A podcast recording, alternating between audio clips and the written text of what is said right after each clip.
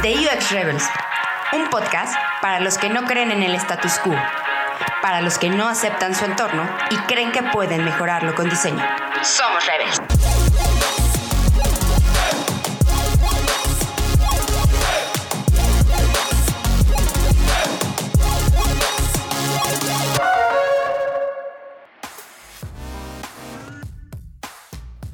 Hola, ¿qué tal? Bienvenidos entonces ustedes a una edición de The UX Rebels. En esta ocasión les traemos un invitadazo que es Alex Ahorita. Fíjense que Alex eh, no es alguien que esté relacionado directamente con el mundo de UX eh, o Service Design o el desarrollo de productos digitales, pero sí que trae un tema a la mesa que para mí, para Benjamín, nos pareció muy, muy interesante, que es la negociación con los clientes, sobre todo cuando eres independiente, cuando eres freelancer, y que al final todas estas experiencias se pueden trasladar fácilmente a cuando estás tratando con tus clientes, que en este caso pueden ser tus jefes, los stakeholders, etcétera, etcétera. El capítulo es muy, muy interesante. Alex es alguien que va al grano, va al punto, sin mayor, mayores rodeos, así que un poco para entender el background de Alex ahorita, él empezó grabando videos para eventos locales cuando tenía 21 años y no conforme con las oportunidades laborales que se le presentaban, decidió emigrar a Reino Unido, en donde estudió diseño gráfico en la Leeds Arts University. Ahí empezó a encontrar los primeros mentores que le darían la clave para iniciarse en el mundo de la estrategia, de la negociación y de las redes sociales. Se vio inspirado por otros creadores de habla inglesa y contando su propia experiencia empezó a publicar contenido para ayudar a diseñadores con el marketing, emprendimiento y diseño bajo el nombre de La Corbata. Este fue sin duda con la cuenta con, con la cual nosotros lo encontramos y por lo cual lo quisimos eh, invitar al podcast, ¿no? Y eh, no fue hasta que empezó a trabajar con Ran Seagal en Flux Academy como creador de contenido en donde terminó de desarrollar sus habilidades en redes sociales. Créanme, si no lo siguen en TikTok, están perdiendo su tiempo. De vuelta en la corbata, ahora colabora con José Caballer, fundador de, de School, ahora de Future, esta cuenta que sin lugar a dudas es eh, un referente cuando se trata de hablar sobre diseño, negociaciones y negocios, eh, en la creación de contenido y soluciones para creativos en países de habla hispana. Así que espero les guste este gran episodio que tuvimos con Alex ahorita y muchísimas gracias.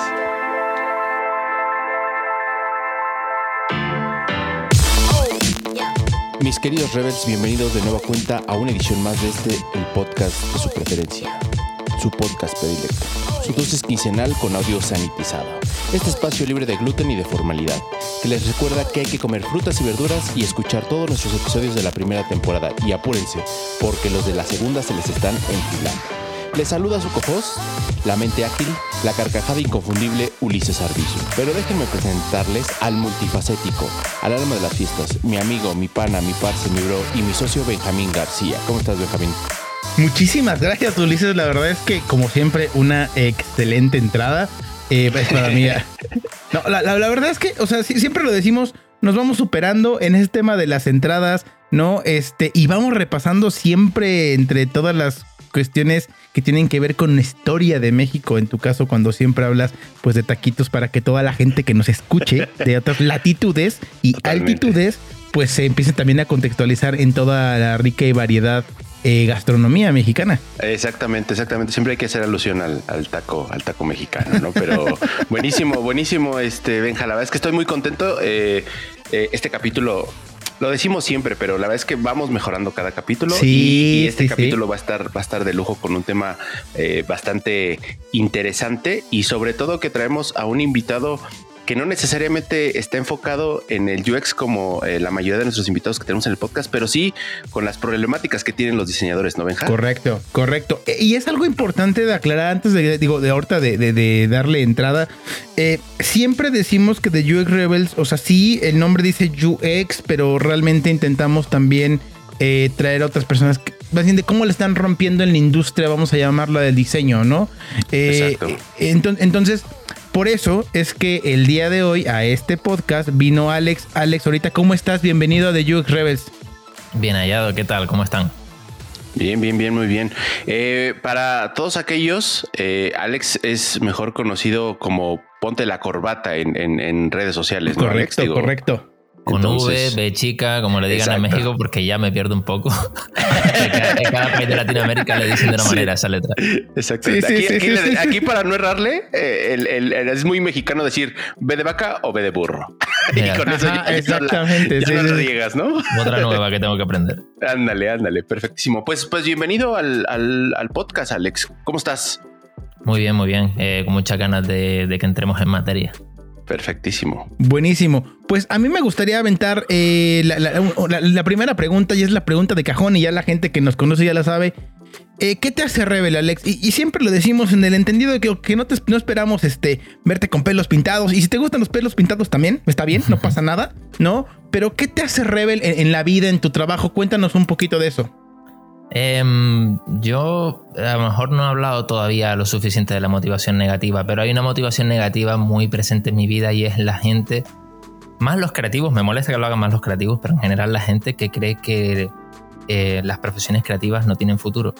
Eh, cuando creo que es todo lo contrario. Y, sea, yo, sabes, cada día se automatizan más las cosas, cada día hay programas que te hacen la vida más fáciles, inteligencias artificiales, y lo único que nos va quedando es la creatividad. Y creo, de hecho, que es la profesión del futuro. Qué dato tan interesante, ¿no, Ulises? o sea, no, no, no, no lo había pensado. No lo había pensado, pero es correcto. O sea, mientras, o sea, al final de cuentas, yo creo que la creatividad va a ser una de esas cuestiones que no puedes tú eh, sistematizar, ¿no? O que no puedes meter en un procesador para que genere creatividad o algo creativo. Y, qué interesante eh, respuesta, me gustó mucho. buenísimo, sí, totalmente. lo, intelectual es lo que va a perdurar pese a la automatización que cualquier proceso pueda, pueda, pueda tener. Y a mí, a mí me gustaría, Alex, digo, ya, ya que respondiste nuestra, nuestra pregunta ritual, ¿De dónde viene el nombre de.? Porque a mí sí me causa esta duda. ¿De dónde viene el, nombre de ponte, ponte la corbata? ¿Cómo, cómo, cómo, cómo, cómo viene ese nombre eh, para, para, para, digamos, llevar a cabo esta labor que haces de comunicar a través de redes sociales eh, lo, que sabes de diseño? A ver, el nombre viene, en realidad, eh, bueno, hubo, Realmente lo que quería era un poco llamar la atención de, de quién es mi público objetivo, ¿no? Que al final son diseñadores y creativos. Y creo que una de las cosas que, digamos, le da como placer a los diseñadores es ver un logo donde se integra la palabra, lo que simboliza la palabra dentro del logo. Entonces, en, la V o en la B de vaca, como le dicen ustedes, em, está integrada la corbata, ¿no? Dentro de, del espacio negativo de esa V. Entonces, eso, por ejemplo, fue un motivo por el cual decidí irme con ese nombre. Aunque empezó diciendo con K y con B en realidad, pero bueno. Em, luego también era un poco porque quería darle el enfoque de, lo más importante claro, era que quería darle el enfoque de los negocios dentro del sector creativo, dentro de los, del diseño, ¿no? Digo diseño, pero en realidad cuando digo diseño puedo decir ilustración, puedo decir música, puedo decir cualquier totalmente, cosa. Totalmente, totalmente y la necesidad que imperiosa que hay ahora mismo de que los diseñadores y los creativos en general empiecen a hablar en un idioma que sus clientes les entiendan. O sea, se me ponen los pelos de punta cada vez que veo a un diseñador intentando eh, que el cliente sea el director de arte. Ejemplo, eh, ¿le gusta más Futura o le gusta más Helvética? No se trata de, claro. de eso, o sea, se trata de, de que tú eres un catalizador, lo que estamos hablando antes, ¿no? De que no existen ni existirán, creo yo, por lo menos en un futuro cercano, inteligencias artificiales capaces de gestionar cultura, capaces de gestionar emociones humanas. Entonces, em, es eso, tú, tú eres ese catalizador y tú te estás quitando el poder dándoselo al cliente sin que él se dé cuenta. O sea, estás, estás haciendo trabajar al cliente en realidad. que te pague y que trabaje por ti, casi, casi, ¿no? más o menos. Entonces, sí, sí, sí, sí la corbata en realidad, eh, lejos de ser, porque también es, la corbata, ¿no? Que es como un elemento de ropa que ya está como prácticamente obsoleto, ¿no? O sea, creo que, que vi una oportunidad de apropiarme de, ese elemento, ¿no? antes de que caiga en la obsolescencia absoluta. Y, y, ya ves que mi contenido tampoco es precisamente formal, eh, pero es simplemente darle un, un, como un marco dentro de, lo que viene siendo el mundo de los negocios.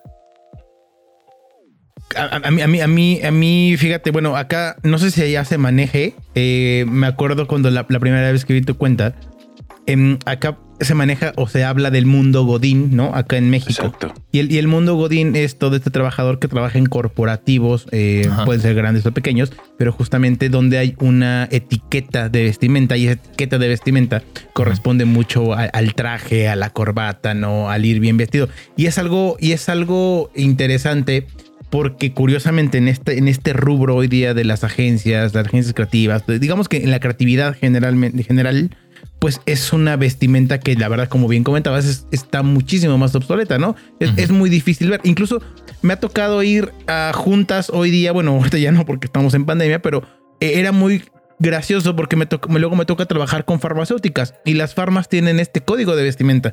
¿no? Entonces cuando de pronto llegaba, eh, nosotros llegábamos como agencia creativa más relajados con la vestimenta, pues la verdad es que sí era incluso como un choque cultural, ¿no? Este, ver estas dos vestimentas. Pero yo quería destacar nada más la parte que, porque justamente la semana pasada, eh, bueno, nosotros estamos grabando esto en, en, en, marzo del 2021, pero hace unas semanas me vi justamente envuelto en una de estas, en una de estas juntas o workshops donde de pronto el cliente estaba diseñando lo que él quería, ¿no? Y, podríamos entrar ahorita en una dinámica y, platicar justamente de, estas situaciones donde el cliente termina diseñando, pero a mí sí me gustaría em, entrar ya en materia, ¿no? Justamente lidiar con clientes. Lidiar con ellos, hablar con ellos, hacerles entender que va muy alineado tu contenido, lo que tú publicas, ¿Esto dónde se aprende? ¿En la universidad? ¿Tiene que aprenderse en la vida? ¿Tendrán que enseñárselo nuestros papás, nuestras mamás? ¿Quién nos tendría que enseñar realmente a poder lidiar con clientes? Em, qué buena pregunta. ¿Dónde se aprende? Evidentemente en la universidad sabemos que no. Sabemos que, la universidad se centra en que seas un trabajador, que te limites a hacer las cosas bonitas, que al final es lo que quiere una agencia, ¿no? Una agencia cuando contrata a un diseñador, mira, no nos vuelvas locos, tú haz las cosas bonitas y ya está, no, no queremos saber más nada. Em, ¿De dónde se aprende? Pues mira, em, realmente yo tuve la fortuna de, que de encontrarme en mi camino con The Future, con Crito, José Caballero y demás.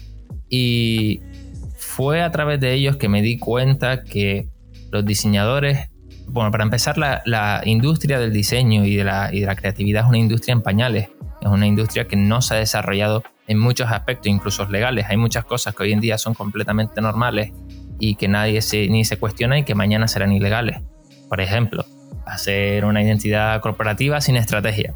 Como hoy en día eh, para un médico es imposible recetar una, un tratamiento o recomendar una operación eh, sin, sin, un análisis previo, ¿no?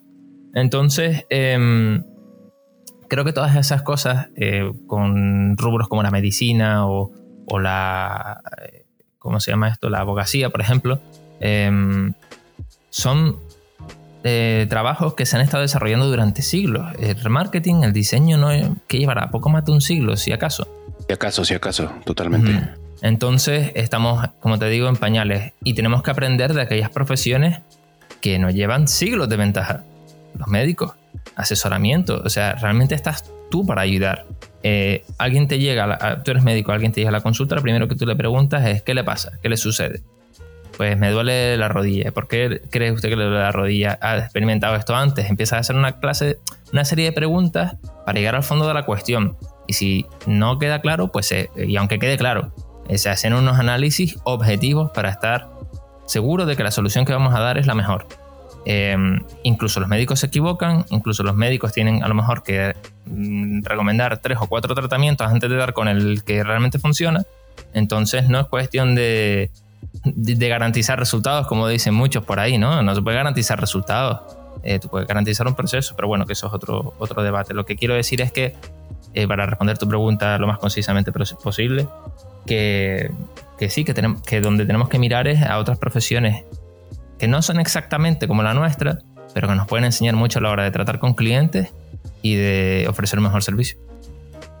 Buenísimo. Y justo, justo esa, esa parte que tocas a mí se me hace muy importante porque hablas de, este proceso de cómo trabajar con, con, los clientes, ¿no? De que no, no sea una, no es una cuestión al azar, sino que realmente hay un proceso y, retomo esta metáfora que das del doctor donde hay un, un diagnóstico, es decir, eh, y, creo que creo que es como siempre una, una metáfora eh, que, ves en muchos lados donde la gente dice, tú no vas a un doctor a, pedirle, a decirle, me duele esto, recéteme tal medicamento, sino tú vas a que él te, diagnostique, ¿no? Y es, y, creo que por mucho es, es, una metáfora que en el mundo creativo se ha, se ha puesto como, como muy en boga y donde eh, creo que en la, realidad a veces no, no aplica como tal. O sea, no siempre tienes esta oportunidad o, no tienes ese chance en muchos casos de, poder hacer ese, de llevar ese proceso y tener el control del proyecto en, cierta medida, porque una de dos, o, el diseñador puede ser un poco eh, vamos a llamarlo así, novato,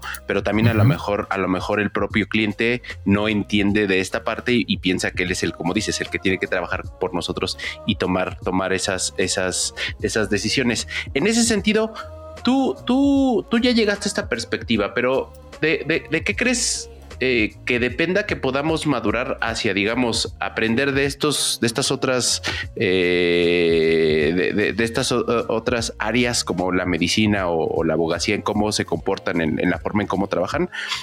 Es, es un trabajo del, sé, que es un trabajo del señor 100%, pero hasta qué punto también, eh, y, a lo mejor voy a entrar un poco en, tema candente, ¿qué tanto es evangelizar o convencer o, o ayudar a entender a, la, industria, llámese los que no son diseñadores, pero están en la industria y que tienen poder de decisión, y, qué tanto es el papel del diseñador. O sea, ¿de quién depende o cómo crees que tú, cómo crees tú, para ser más conciso, cómo crees tú que podría ser esta evolución? ¿De quién, de qué actores depende esta evolución para poder tener este tipo de, procesos más marcados en, la industria creativa? Mira, has dicho una cosa muy interesante. Em, que, el cliente, que muchas veces el, el, diseñador no entiende em, quizás que hay que aplicar esos procesos, ¿no? Esas preguntas, esos diagnósticos. Y eso, para mí, o sea, bueno, es cosa del diseñador al final, ¿no? Oye, eso es trabajo tuyo, pero muchas veces se pone el, digamos, la, la, culpa, por así decirlo, la responsabilidad sobre el cliente. Es que el cliente no sabe de diseño. Yo voy al médico y no sé de medicina yo voy al taller y no sé de coches. Yo voy, qué sé yo, miles de ejemplos. Yo voy a un abogado y no me sé las leyes, por eso voy a un abogado. Entonces, cuando imagínate, imagínate lo frustrante que debe ser ir a un abogado y que el abogado te diga que no puede hacer su trabajo porque tú no te sabes las leyes. Sí, de acuerdísimo, totalmente. O sea, eh, eh, o sea es impensable, pero de alguna manera hemos, hemos conseguido eh, y me lo han dicho muchísima gente que no es diseñadora, que a lo mejor se dedica al sector creativo o no, pero me lo han dicho que los diseñadores son a veces intratables. Y es verdad, el ego que hay en el mundo del diseño es brutal y eso es algo que tenemos que ir limando poco a poco. Y una de las cosas que también estabas comentando, que convencer, ¿no? esa palabra me rechina muchísimo, convencer. Ok, em, o sea, vender creo que lo hemos interpretado mal como cultura en general, ¿no? Y creo que esto pasa en diferentes países de diferentes idiomas. Em, hemos entendido que vender es convencer, ¿no? Persuadir, que vender es seducir. Y yo creo que nada más lejos de la realidad. Yo creo que vender es eh, realmente cualificar a tu, a tu, a tu cliente, ¿no? Si, si tú estás hablando con alguien, estás teniendo una conversación casual esa persona te cuenta que tiene un negocio y que ahora mismo tiene problemas porque suben vídeos todos los meses, pero el editor de vídeo que tenían ha dejado el trabajo y ahora necesitan alguien que les edite vídeos, pues sabes a lo mejor si le puedes ayudar o no con eso. Pero el hecho de levantar el teléfono y decir, hola, buenos días, em, em, ¿le interesa que le editemos sus vídeos? Pero es que yo no hago vídeos. No, pues debería hacerlo porque YouTube es el futuro. Ya, pero es que no me interesa. Entonces, eh, claro, creo que, que el enfoque es completamente distinto. Yo vender lo, lo tomo como eso, como Em, no buscar de qué manera le puedo ayudar al cliente. No, no es ni siquiera eso, es encontrar eh, si el cliente tiene algún problema y a lo mejor la solución ni siquiera pasa por mí. A lo mejor pasa por algo que no tiene nada que ver conmigo o por incluso mi competencia. Porque mi competencia a lo mejor es mejor, es mejor que yo en un eh, campo en particular. Pero si eso va a ser lo mejor para el cliente, se lo voy a recomendar. Creo que eso es realmente vender. Yo estoy de acuerdo en, muchas cosas de las que comentas. O sea, al final, nada más. Eh, y ahorita, bueno, ahorita voy a hacer la pregunta. Eh, eh, al, final del día, el, cliente o los clientes o las personas van con nosotros buscando una necesidad, ¿no? O tienen una necesidad de. mi, y, la, siguiente pregunta es, más allá de, ponerle una palabra de, persuadir, ¿no? Eh, o, de vender o, de concientizar, ¿no? Las decisiones que podemos tomar o no. Eh, porque estoy de acuerdo, la parte del ego es algo que tendríamos que arreglar todos los que nos dedicamos al sector creativo y, lo, lo, tiro parejo, ¿no? Todos. Pero al final en, esta, en esta batalla pareciera, ¿no? Eh, que el diseño, que, de diseño, y, voy a, y me voy a ir un poquito más a la parte de diseño visual, ¿no? O la parte creativa, pareciera que es más fácil opinar. O sea, pareciera que... Mm. Que, que, porque poníamos el ejemplo ahorita de la medicina. Pues sí, efectivamente, yo voy al doctor y yo no sé de medicina, ¿no? No porque haya visto todos los capítulos de Doctor House, este, hoy día sé de medicina. Pero sí pareciera que es más fácil opinar en la parte creativa. ¿Qué consejos o digamos que de, tu contenido, qué consejos les darías para justamente lograr este acercamiento de mejor forma a estos clientes, Alex? ¿No? Esos tres tips que dices, eh, o, inclusive, ¿no? Yo, me acuerdo que hay un post que, tienes que, que, que, va como a decir no, ¿no? E incluso decir, ¿sabes qué? Pues esta batalla yo no la pienso pelear, busca a alguien más. ¿Qué consejos le darías a esas personas que nos escuchan cuando de plano eh, ya hay mucha... Em, negación, voy a llamarle de alguna forma, eh, atender las, solicitudes que, uno le está dando a un cliente. Genial. Em, ¿Me vas a permitir el atrevimiento? Te voy a corregir una cosita. Dilo, dilo. Eh, eh, estando, presente en redes es curioso porque a lo mejor te empieza a seguir alguien que no tiene nada que ver con el sector creativo. De repente te sigue un médico. Y, y, me empieza a decir, es cierto esto que dices, a nosotros nos forman para esto, para lo otro, ¿no?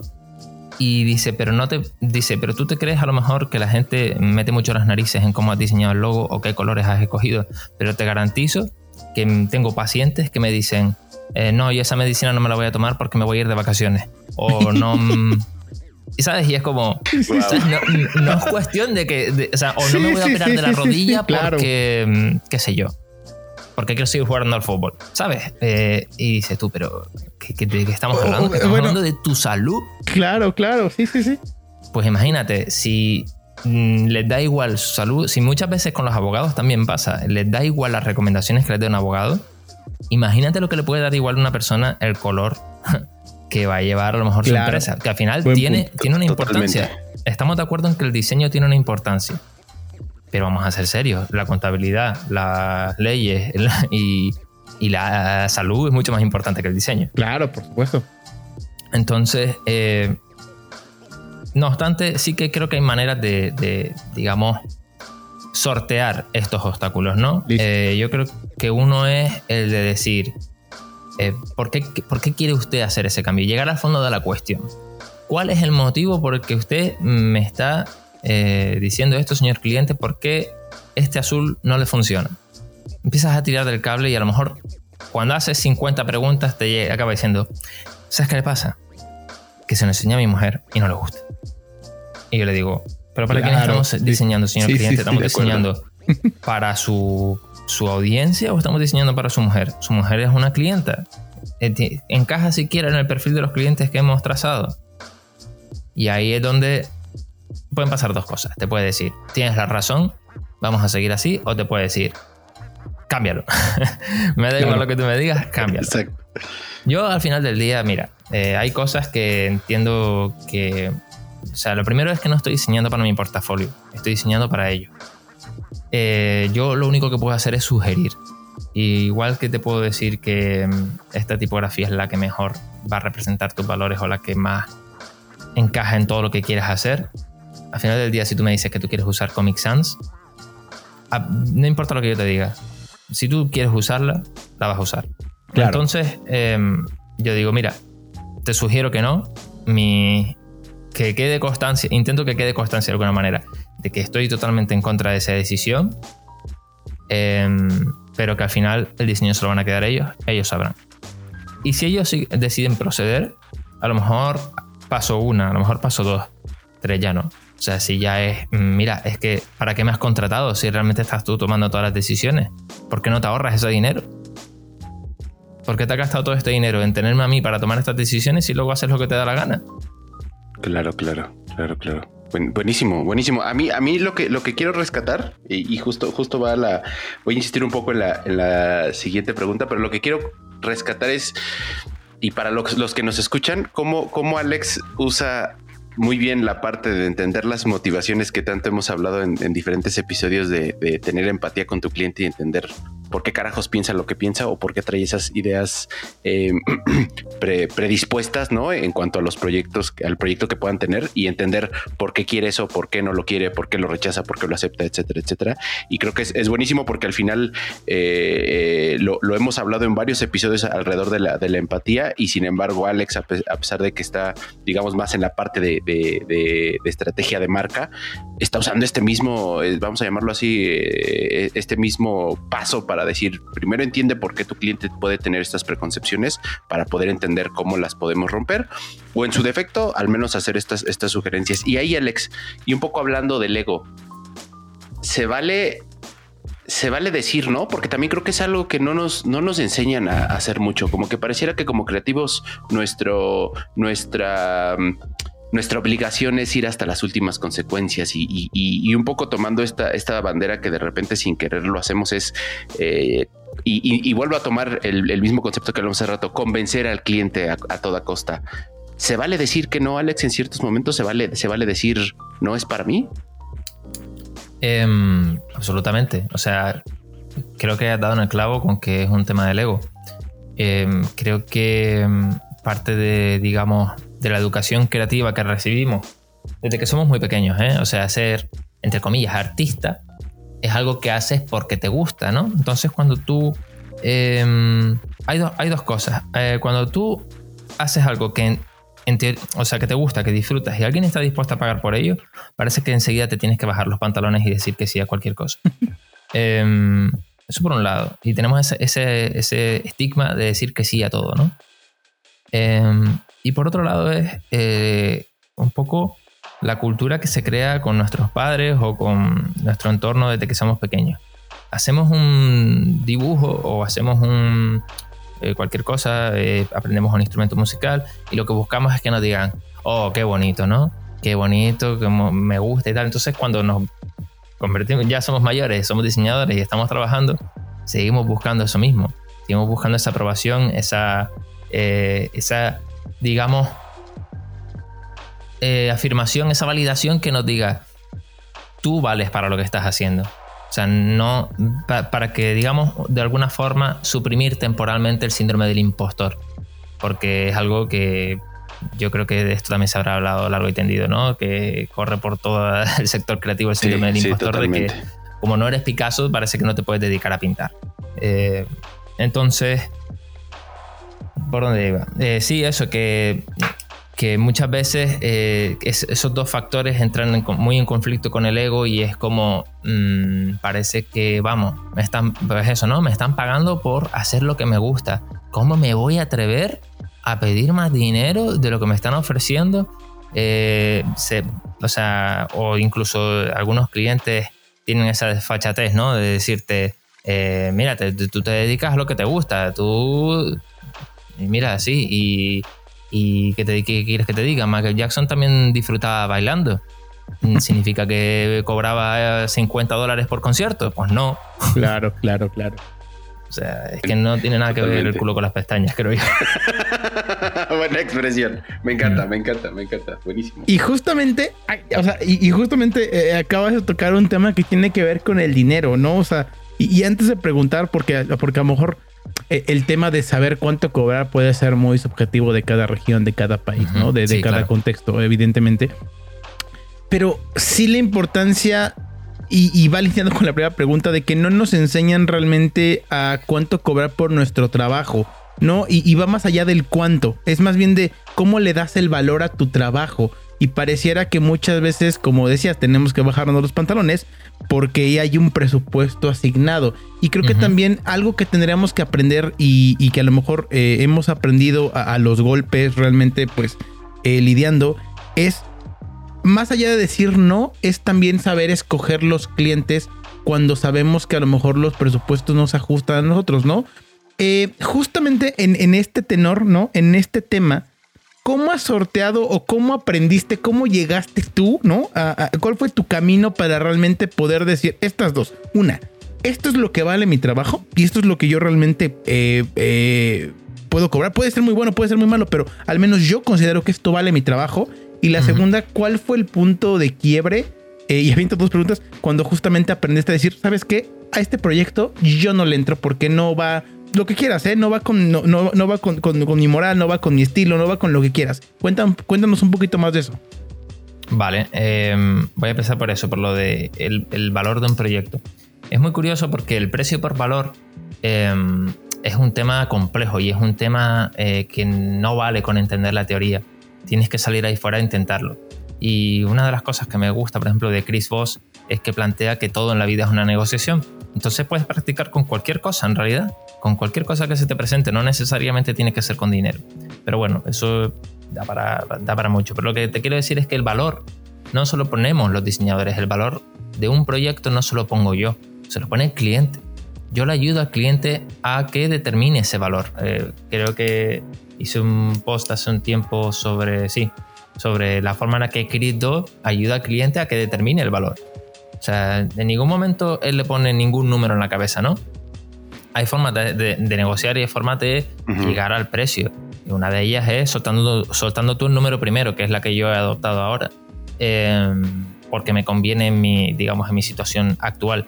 Pero hay veces que, no. Hay veces que, que, requiere, otro tipo de tratamiento dependiendo del cliente, de la oportunidad, ¿no?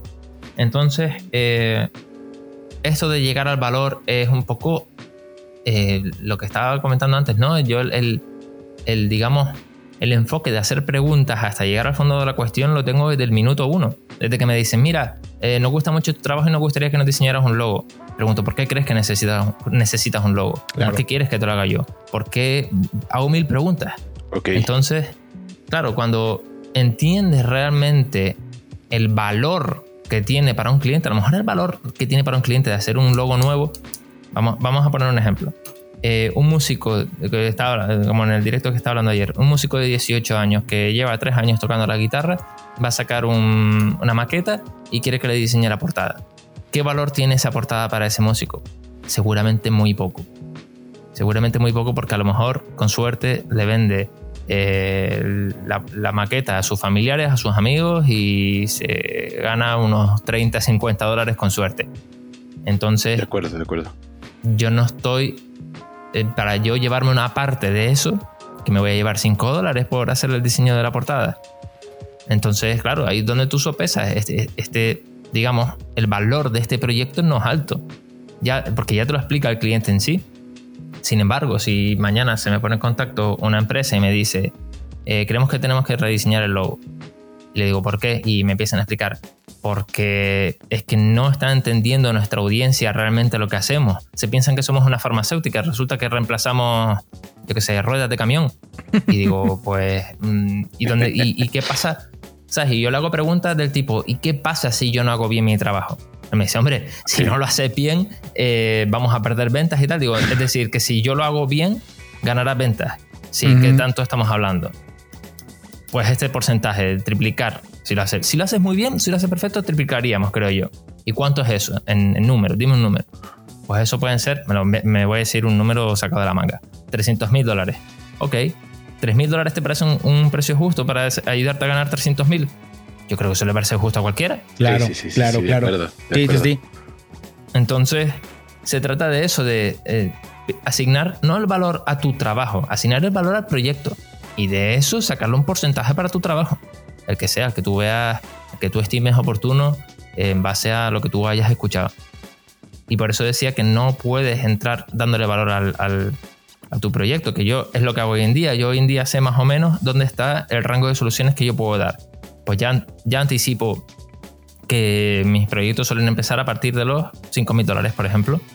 ¿Sabes? Entonces, bueno, y respondiendo a la, otra pregunta que tenías, el cómo digo que no, ¿no?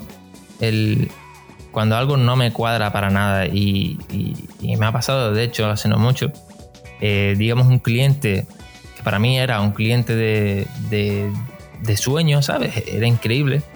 Em, pero no me gustó, no me, sinceramente no me sentí cómodo en las reuniones con él. Em, no por nada, eh, me entendí muy bien a nivel personal, pero percibí una desorganización que vi que a largo plazo me iba a dar más dolores de cabeza que, que beneficio.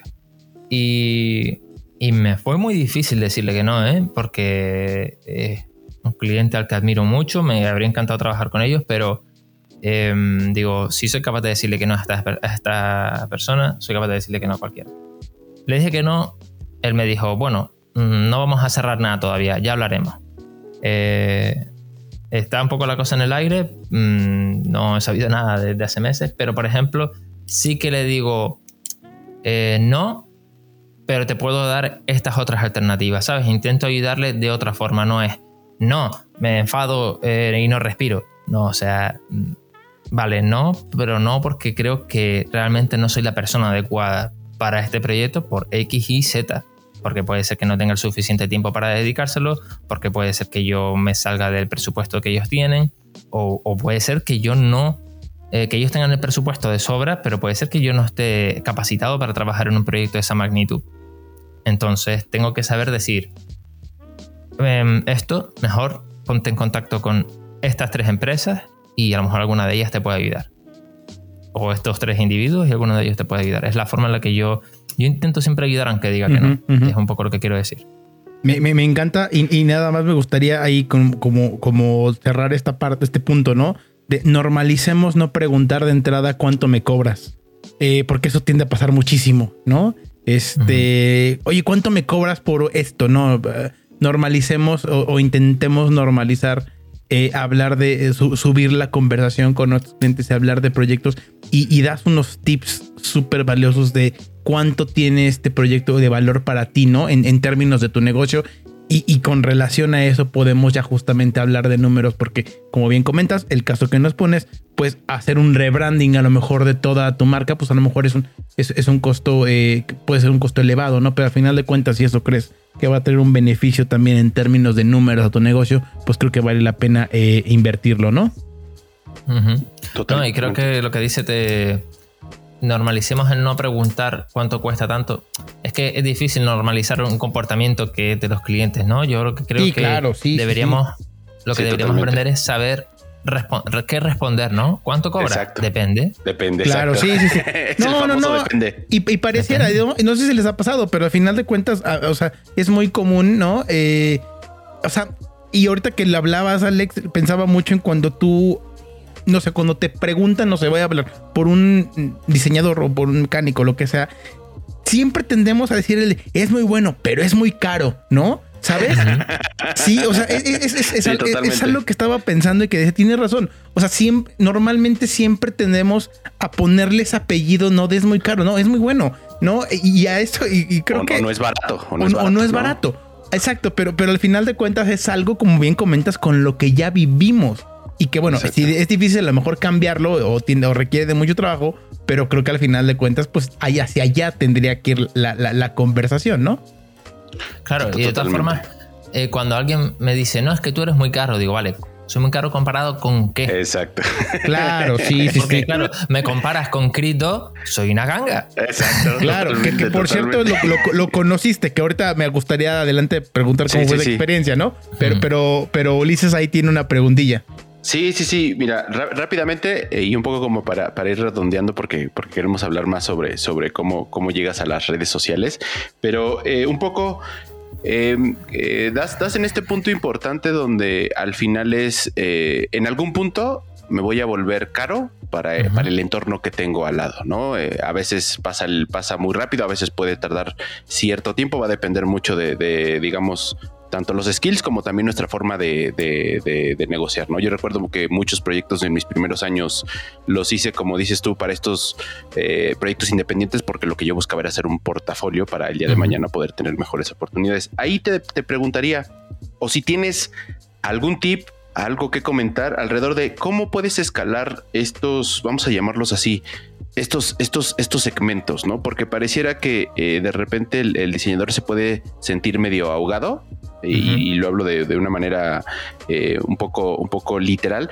en el sentir, pues es que donde estoy, eh, eh, quizás no, no, no estoy, mis precios no están al nivel, vamos a ponerlo así, mis precios no están al, al, nivel de lo que la gente está, está, está necesitando, vamos a llamarlo así, estoy muy caro. ¿Qué, ¿Qué herramientas puede hacer el diseñador como para ir cambiando de segmento e irse enfocando en vamos a un segmento que sí, que sí pueda ser propicio para, para el valor que él quiere aportar. ¿Cómo, cómo sucede esto si, si es que tuvieras algún, algún tip para, para comentar? A ver, esto es una pregunta buenísima.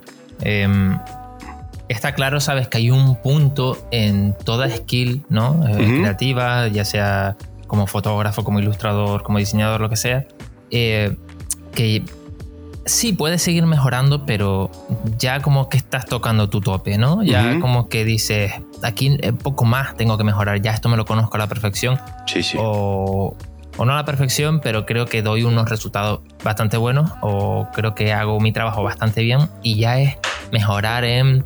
Eh, ¿Qué me voy a poner ahora? A estudiar el renacimiento para encontrar formas de UX que nadie ha explorado, pues mira, sí lo puedes hacer, pero creo que a muy poca gente le va a importar, por lo menos durante unos cuantos años. Y entonces, claro, ¿qué puedes mejorar que no sean tu skill, eh, que no sea tu habilidad creativa? Yo creo que una cosa que pasa muy desapercibida es el servicio al cliente. Em, el servicio al cliente, y con eso te pongo un ejemplo rápido, yo sé, me conozco, yo me conozco, sé perfectamente cómo reacciono ante según qué tipo de mensaje me, llega del cliente. Si el cliente me manda un mensaje y me dice a las 11 de la noche, me dice, nos acabamos de dar cuenta de que no tenemos esto para mañana y lo necesitamos. Por favor, ayúdanos. Yo sé que aunque yo quiera, yo no me puedo dar media vuelta e irme a dormir. Lo sé, porque es, mi naturaleza. Sé que voy a tener que encargarme de eso para poder dormir esa noche. Entonces, em, eso no lo dejo fuera de la mesa a la hora de negociar. Eso está dentro. Es decir, el hecho de, tú sabes lo frustrante que es eh, llamar y llamar y llamar a tu diseñador y que no te responda al teléfono y que, y dónde estabas y no sé qué, y a lo mejor solo han pasado dos horas, pero esa persona tenía una urgencia. de eh, acuerdo. Yo no soy así. Yo estoy siempre 24/7 a lo que necesite. ¿Por qué? Pues no sé, porque está en mi naturaleza. Pero no lo doy por sentado. ¿Sabes? Sí, sí, es verdad, soy caro y es verdad, este diseñador hace las cosas muy bonitas, pero yo voy a estar ahí. Te aseguro que esa agencia te va a poner a la cola, porque esa agencia tiene clientes mucho más importantes que tú y tú simplemente eres una cuenta pequeña. Pero tú para mí serás el número uno. Y para mí, eh, lo más importante de, la relación con mis clientes es primero tener una buena relación con ellos, irme, poder irme a, comer con ellos por ahí, a tomarme algo pre-COVID o post-COVID. Em, y luego El, el, hecho de, de que, o sea, no, no se lo digo, lo demuestro. O sea, tú, ¿cómo ha sido, cómo ha sido nuestro intercambio de emails al principio? Eh, me has pedido una propuesta, en dos días o menos has tenido tu propuesta en el correo. No me he demorado una semana, no me he demorado un mes. Entonces, eh, creo que sentar precedentes sobre cómo va a ser el servicio al cliente durante todo el proyecto es también súper valioso.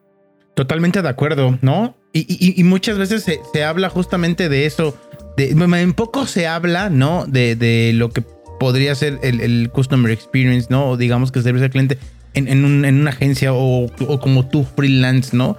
Eh, evidentemente, em, o sea, yo soy muy partidario que al cliente siempre hay que darle una respuesta. Y ojo, ¿eh? Y no es que sea el mejor. De hecho, me atrevo a decir que muchas veces yo tengo el problema de que no doy una respuesta oportuna, pero por una razón de carga y porque al final de cuentas no es forzosamente mi rol porque trabajo en una empresa y hay otras entes que, que se encargan de eso. Pero muchas veces el cliente, como tiene esta empatía contigo y como sabe que siempre le das una respuesta oportuna y clara, tiende, y me pasa mucho, tienden a buscarme a mí directamente y se saltan a quien tendrían que buscar que, que, que obviamente, eh, y, lo platicamos porque luego dicen es que Benja no me contesta. Bueno, en primera porque no es mi rol realmente contestarte, pero cuando te contesto, pues te doy esa respuesta.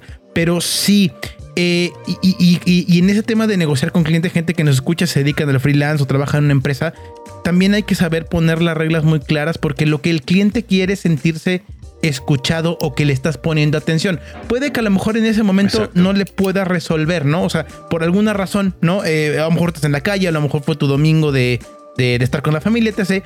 Pero muchas veces lo que busca es que le digas, oye, perfecto, mira, lo tengo en este momento, eh, no sé, estoy haciendo cualquier otra cosa, pero dame oportunidad, dame un par de horas y te puedo empezar a resolver. Entonces, eh, qué, buen dato que, va alineado también eh, o sea, al servicio al cliente, forzosamente. Pero aquí ya nos gustaría empezar a entrar en en, la parte de, ponte la corbata, ¿no? La verdad es que gente que nos escucha, siempre decimos lo mismo. Alex es muchísimo más famoso que nosotros, eso es un hecho. Muchísimo más. Muchísimo más famoso que nosotros. no sé qué significa famoso, pero bueno, vale. Solo, solo los famosos dicen eso, Alex. Solo los famosos dicen eso. Por ahora, por ahora nunca nadie más, por ahora no me ha parado nadie por la calle, si te sirve de consuelo. No, ah, pero, bueno, menos, menos mal, menos, menos mal. menos mal, sí, sí, sí. no, pero sí, la verdad es que este, y, y, para quienes, como siempre lo decimos, para quienes hayan estado los últimos meses en una cueva y no hayan estado en Instagram o en redes sociales como TikTok y no se hayan topado con, con Alex, no sé qué están esperando, vayan a, Ponte la Corbata a buscarlo y ahí van a encontrar contenido de, calidad. Pero, pero justo a lo, a lo que ibas, ¿no, Benja? Sí, ¿qué, ¿qué onda con TikTok? No, este, ¿cómo iniciaste justamente en redes sociales? Yo, yo no me atrevo todavía a generar contenido en TikTok tengo mi cuenta personal y, ya, ya estoy pensando generar mi cuenta. En Instagram sí, genero mucho contenido sobre UX, etc. Pero tú, cuéntanos tu historia de cómo iniciaste eh, a generar contenido eh, eh, y en redes como TikTok. Cuéntanos. Uf, a ver, em, lo de mi relación con las redes sociales es muy interesante. O sea, yo siempre he sido un observador y alguna vez he hecho algún canal de YouTube que ha sido un completo fracaso. Eh, pero siempre he tenido como esa, esa intriga o esa... Em, como más que intriga es como inquietud por saber realmente cómo funciona una red social, ¿no? ¿Cómo, cómo es que eh, una persona sin talento puede tener millones de seguidores y, una persona súper talentosa tiene 200.000, ¿no? Estas cosas siempre me han intrigado y, siempre he estado tirando del, cable para saber más. Entonces, eh, cuando te das cuenta de que hay eh, técnicas de marketing, de que no tiene tanto que ver con el algoritmo, que tiene más que ver con em, seducción, eh, técnicas de, ¿cómo se llama?, de comunicación de masas y demás, es muy interesante ponerlo en práctica y ver cuándo funciona. Un ejemplo perfecto lo voy a decir aquí. El vídeo que yo subí a TikTok en la semana pasada fue, creo, o al principio de esta semana, sobre... Em, el viernes de la semana pasada fue. Sobre cómo Apple o Apple, como dicen ahí, eh, utiliza los colores para mm, manipularte en el hecho de que de cómo cuál es tu percepción sobre sobre Android, ¿no? Sí, sí, sí. ¿Lo vieron? Sí, sí, sí, sí, sí lo vimos. Ok, pues ese vídeo yo lo hice a propósito con mala, mala intención, vamos a decir. Lo hice a propósito porque sabía que era un vídeo que se iba a viralizar y estaba haciendo un experimento. Y, dicho y hecho, se viralizó. Entonces, para mí el hecho de poder em, replicar una fórmula que me funciona a mí de viralidad eh, me parece súper interesante, ¿no? Y bueno, que me estoy desviando. TikTok. Eh, TikTok es una plataforma súper interesante em, y es más interesante todavía cuando te viralizas. Eh, lo que me ha gustado mucho de TikTok es el hecho del alcance orgánico, ¿no? El hecho de que no seas nadie y te pueda ver un montón de gente también tengo que decirte que cuando empecé en TikTok, yo podía llevar 15, 20 vídeos y no tenía más de 100 seguidores. O sea, era. Yo digo, voy a, creer en, mi filosofía, ¿no? De, constancia y cantidad versus calidad y, y no postear todos los días. Y así fue como poco a poco empecé a, primero con 1000, después con 10.000, después con 50.000 y fue cuando empecé a hablar de colores que eso explotó. Eh, de repente me he convertido en el tipo que habla de colores en, en, TikTok. Pero bueno, em, lo, que, lo que quiero decir es que hay un contenido, eh, tanto en TikTok como en Instagram, cierto tipo de contenido que cumple una función y otro que cumple otra. Por ejemplo, en, Instagram, eh, los carruseles para mí cumplen la función de atraer a nuevos seguidores. ¿Por qué? Porque tienen un alcance que ningún otro tipo de contenido tiene. Em, en cambio, los vídeos tienen muy pocos likes, tienen muy poco alcance. A mí me da igual, lo voy a seguir subiendo porque lo que quiero es que mis seguidores se relacionen con mi cara, se relacionen con mi voz y cada vez me sientan más cerca, por así decirlo, ¿no? Cada vez se familiaricen más conmigo y sea más fácil para ellos eh, escuchar mis consejos o escuchar lo que tengo que decir. No es lo mismo escuchar algo de alguien a quien ya tienes, estás acostumbrado a su cara, a su voz, que de alguien que no conoce de nada. Totalmente de acuerdo. Eh, y Ay, pues eso, como te digo, el TikTok pasa lo mismo, ¿no? Eh, he decidido hacer un vídeo a la semana sobre colores para incrementar mi alcance, eh, porque creo que está bien hablar de psicología del color, que está atado como con todo lo que hago, creo que es algo que puedo viralizar sin estar haciendo bailes o estar haciendo alguna otra estupidez. Y mm, aunque tampoco creo que me iba a viralizar haciendo bailes. pero. justamente eso te iba a decir. ¿Has hecho bailes? No, ¿verdad? Sí, que eh, eh, ahí en, nuestro, check vamos a quitar hacer bailes, este, Benja, para la cuenta de TikTok. Sí, sí, este, sí, sí, Quítalo, por favor, de la lista. que, de verdad que es que no hace falta. La gente está muy equivocada. Pero, sí que tengo como eh, digamos, la fórmula más viral que tengo ahora es la de em, los colores. La segunda fórmula más viral que tengo ahora es la de em, hablar de filosofía de diseño y atarla a algo que sea interesante o que, digamos, siempre busco polarizar un poco, ¿no? Eh, hablar de algo eh, que, por ejemplo, Android, iPhone, eso ya está polarizado, ya, ya está el equipo Android y el equipo iPhone preparado para pelearse solamente tienes que echarles una carnaza, ¿sabes? sí, claro. exacto, exacto. exacto. Y, tu vídeo es el terreno de juego. Entonces, mientras tu vídeo sea el terreno de juego en los comentarios, mm, vas a llegar a tener más alcance, ¿no? Entonces, em, ese es un poco el truco sucio que yo hago. Pero luego también, entre semana, ¿no? Martes, miércoles y jueves, intento subir contenido realmente de valor, ¿sabes? Eh, hoy mismo me estaba preparando un un, este, un extracto del directo que tuve con José Caballer y yo sé que ese no va a tener la repercusión que iPhone, Android eh, tuvo. Lo sé perfectamente, no me importa. Pero lo que quiero es, por ejemplo, en ese caso, quiero primero añadir valor en una conversación súper interesante que tuve con José Caballer. Eh, y segundo, que se me asocie con, con José Caballer. Totalmente. Claro, claro. Sí, al, final, eh, bueno, eh, y estaría buenísimo. Eh, creo que es la, en esa temporada es la primera vez que decimos la, famosísima frase de estaría buenísimo que vengas un segundo episodio para, justamente hablar de, justamente estrategias de contenido, porque al final ahorita comentabas y digo nada, gente que no escucha, si están generando contenido o no, al final eh, Alex da un punto muy favorable. Esto es como cuando tienes un producto nuevo. Cuando tienes un producto nuevo, quieres que aparezca el producto, ¿no? En una primera, es eh, siempre el, product shot y en este caso tu cara, tu voz, ¿no? Que, existe esa familiaridad justamente contigo. Ya después puedes justamente a lo mejor pasar también a otro tipo de contenido donde a lo mejor ya no forma parte eh, formalmente tu marca personal, si lo quieren llamar de, de, esa forma.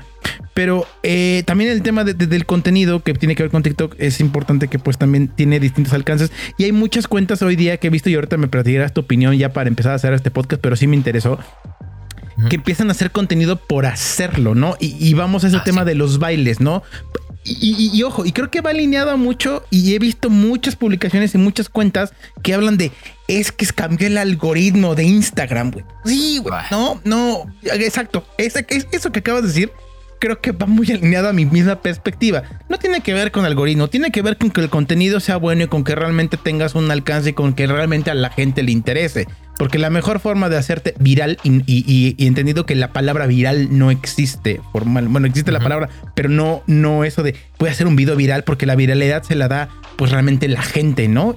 Y, medir la viralidad es como querer medir una experiencia buena o mala de, un producto o servicio, sin, sin, antes diseñarla. Entonces, eh, eh, cuéntanos, digamos, nada más esta parte de, qué, cuál es tu perspectiva de estas cuentas, ¿no? Eh, y, no es por hablar mal de ellas, pero que solamente hacen contenido por nada más generarlo. A ver, primero voy a hacer un inciso y voy a hacer una crítica directa a la gente que habla de algoritmos y que no habla de otra cosa. Dale. Cuando una cuenta habla de algoritmos, simplemente es porque todo su contenido va alrededor de lo que es la parte más técnica eh, o sí, más techy de Instagram y de redes, ¿no? Cuando no tiene nada que contar sobre em, marketing, sobre cómo eh, hablar de una forma eficaz a una audiencia, sobre cómo seducirle, sobre eh, que eso es lo realmente difícil. Y eso es lo realmente sobre lo que tenemos control. Eh, mañana lo que TikTok o Instagram deciden hacer con su algoritmo, da igual cómo nos pongamos. Eh, YouTube lleva ignorando a su audiencia durante años y mira lo bien que le va. Claro, claro. O sea que, bueno, dicho eso, las cuentas que deciden hacer TikTok porque es lo que se hace ahora, ¿no? Em, yo creo que, que, sí, que hay muchísimas cuentas que dicen, bueno, aquí en TikTok ahora es donde está el ruido, eh, tenemos que hacer algo, cuentas tanto de empresas como de individuos que no saben ni qué subir, pero simplemente dicen, esto es lo que manda ahora y yo tengo que estar aquí. Em, es un poco, no sé, no, se me ocurre ninguna analogía efectiva ahora, pero es como, no sé, yo no le veo ningún sentido. Yo empecé en TikTok porque desde hace ya tiempo oía, escuchaba a Gary Vee decir TikTok, TikTok, TikTok y nadie le hacía puñetero caso, ¿no? Y yo incluido. Y dije, bueno, le voy a dar una oportunidad a TikTok. Y cuando ya empecé a ver en realidad el poder que tiene TikTok de, crear comunidad, de, dar valor a, un montón de gente que en un principio no te conoce de nada, eh, me pareció eh, súper interesante, ¿no? El planteamiento que, ha hecho TikTok. Eh, que ahora Instagram va corriendo a copiárselo y, y ahora YouTube también. Em, que nunca van a estar a la altura, pero bueno, eh, sí, sobre correcto. Todo por la cultura, sobre todo por la cultura que se ha creado en TikTok. No es una cultura de perfeccionismo como la que puedes tener en Instagram. No es una cultura de mm, fea, asquerosa como la que hay en YouTube, ¿no? De, de salseo, de pelea, de no. Sí, es, es una cultura mucho más honesta, más transparente de mira, mi vídeo no es perfecto, pero te quiero contar algo que a lo mejor tú resuenas con ello y de repente es algo que te dice tú, wow, pues es verdad y es un vídeo de mierda, es un vídeo a lo mejor apuntando a un rincón y un texto encima. Entonces, em, al final, eh, cuando estamos hablando de bailes, cuando estamos hablando de estas cosas, vamos a ver si se te da bien bailar, baila. ¿Quién soy yo para decir lo que tienes que hacer o lo que, se, lo que mejor te va a funcionar? Pero sí que, oye, si vas a hablar de marketing, si vas a hablar de diseño, de UX, de UI, oye, mm, no sé, quizás planteatelo del baile. totalmente, totalmente. No, no, no, está, está, está buenísimo lo, que, lo que pones en la, en la mesa alrededor de las redes sociales. Digo, eh, ahora entiendo, siendo honesto, ahora, ahora veo con otros ojos el contenido que subes y, te felicito totalmente porque creo que esas estrategias que estás teniendo van a, seguramente van a tener muy, muy, muy buenos, muy buenos frutos. Pero aquí un poco como para empezar a cerrar. ¿Qué sigue para Alex? Eh, ¿Qué proyectos vienen por ahí? Veo que en Insta, en, no recuerdo si es, según yo es en Instagram, donde estás haciendo los, ahí, ahí corrígeme si estoy mal, donde estás haciendo los, los en vivos. Estás, estás buscando tener contacto con y, trayendo gente eh, de, otro nivel para, empezar a tener conversaciones con, tu audiencia, ¿no? Em, sí, a ver, en Instagram yo siempre quería hacer directos, pero em, no sabía digamos, muy bien cómo llevarlos, ¿no? Y primero empecé como, bueno, y de hecho me gustaría seguir haciéndolos, respondiendo como preguntas todas las semanas, pero ahora es que José me ha propuesto que nos veamos o todas las semanas o cada dos semanas para hacer un, un vivo y tal, y entonces, claro, ante, la, ante hablar yo solo en la cámara, eh, hablar con José, pues ¿qué quieres que te diga? Llámame tonto, pero prefiero hablar con José. Em, entonces, em, luego también pues salen colaboraciones como esta, ¿no? Que no siempre son eh, grabadas primero, sino que muchas veces son directamente pues en un live stream. Entonces eh, siempre intento como encajar un poco todo, ¿no? Eh, al final el tiempo no da para mucho, pero los miércoles son cuando intento hacer los directos, entonces si de repente el jueves y el viernes estoy ocupado y el miércoles eso me queda libre, digo, bueno, pues me quito de medio mi directo y lo comparto con esta persona y ya está, o lo que sea.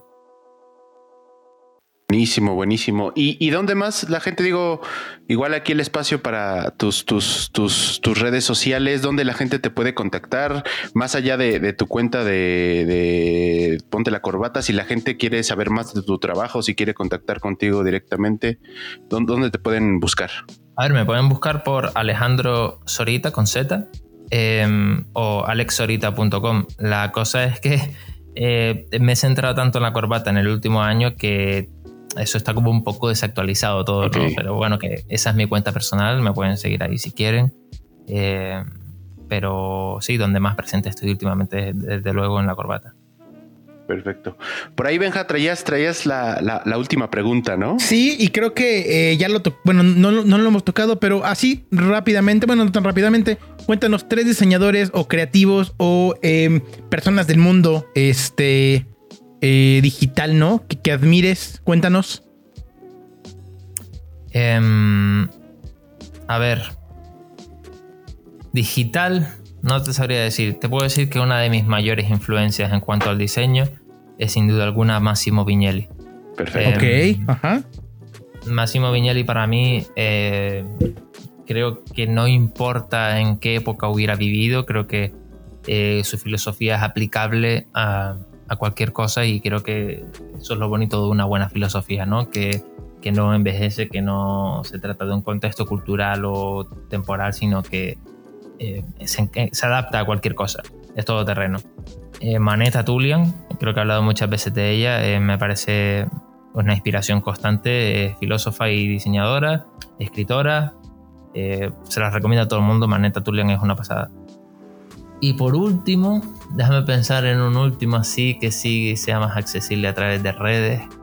Em, he descubierto hace poco a, a ver si me sale el nombre, Diego no sé si vieron el debate de Carlos Muñoz con Diego. Ay, no me sale el nombre. Rusarín, creo que es. Es una persona muy interesante. Em, Carlos, Muñoz, Carlos Muñoz lo critica mucho por tener un punto de vista negativo, pero creo que es necesario ese punto de vista negativo para, que todos podamos evolucionar, ¿no? que haya un debate y, y, aunque no esté de acuerdo con todo lo que dice, me parece desde luego una persona muy interesante que acabo de descubrir. Sí, ¿no? Y luego que, bueno, Carlos Muñoz, este, que mucha gente puede conocerlo como el Máster Muñoz, este, eh, es también, digo, voy a decir polémico, ¿no? O sea, incluso este, en, su contenido tiene su podcast, también vayan, tiene su cuenta donde habla mucho de negocios eh, y emprendimiento. Eh, Alex, la verdad es que ha sido un placer em, tenerte en The UX Rebels. La verdad es que yo, yo me quedo maravillado de conocerte más a fondo, ¿no? De conocer a ti, la persona de todo lo que hablamos. Y de entrada me atrevo a decir, bienvenido a un segundo episodio cuando quieras. Sí, sí, sí, sí. Un placer haberlos conocido y pueden contar conmigo cuando quieran. A mí estas charlas me encantan, siempre lo digo. Buenísimo, buenísimo. La verdad es que muchísimas, muchísimas gracias. Nos, llevamos muchos, muchos tips, muchas buenas reflexiones y, nada, creo que esto le va a aplicar a cualquiera en cualquier ámbito que, haga, que haga diseño, ¿no? Desde cualquier nivel, pero, pero buenísimo. Muchísimas gracias, Alex. Muchísimas gracias a ustedes. Venga, venga, pues nos despedimos con el grito de guerra. Buenísimo. Y pues bueno, eh, sin más ni más, nada más vayan, eh, vean The Rebels, eh, sigan viéndolo, escuchen los episodios que tenemos con Laura Figueroa, el episodio que tenemos con, con Iván, con Andrea, con Fernando Ruiz. vayan y vean todo en nuestros canales. Este, ya nos estamos acercando al no, al no anunciado Ulises, pero sí va a haber cambio nada más de segunda a tercera temporada. La verdad es que estamos pensando que no va a haber em, cierre formalmente. O sea, va a haber algo, pero no eso. Y Ulises, Ulises, se acerca el primer año de UX Rebels. Entonces, Exacto, vamos a cumplir un añito. También esperen eh, noticias de eso. Y dicho eso, me despido con el grito de guerra. Y recuerden, somos, Rebels. Rebels. The UX Rebels, un podcast para los que no creen en el status quo para los que no aceptan su entorno y creen que pueden mejorarlo con diseño. Somos Rebels.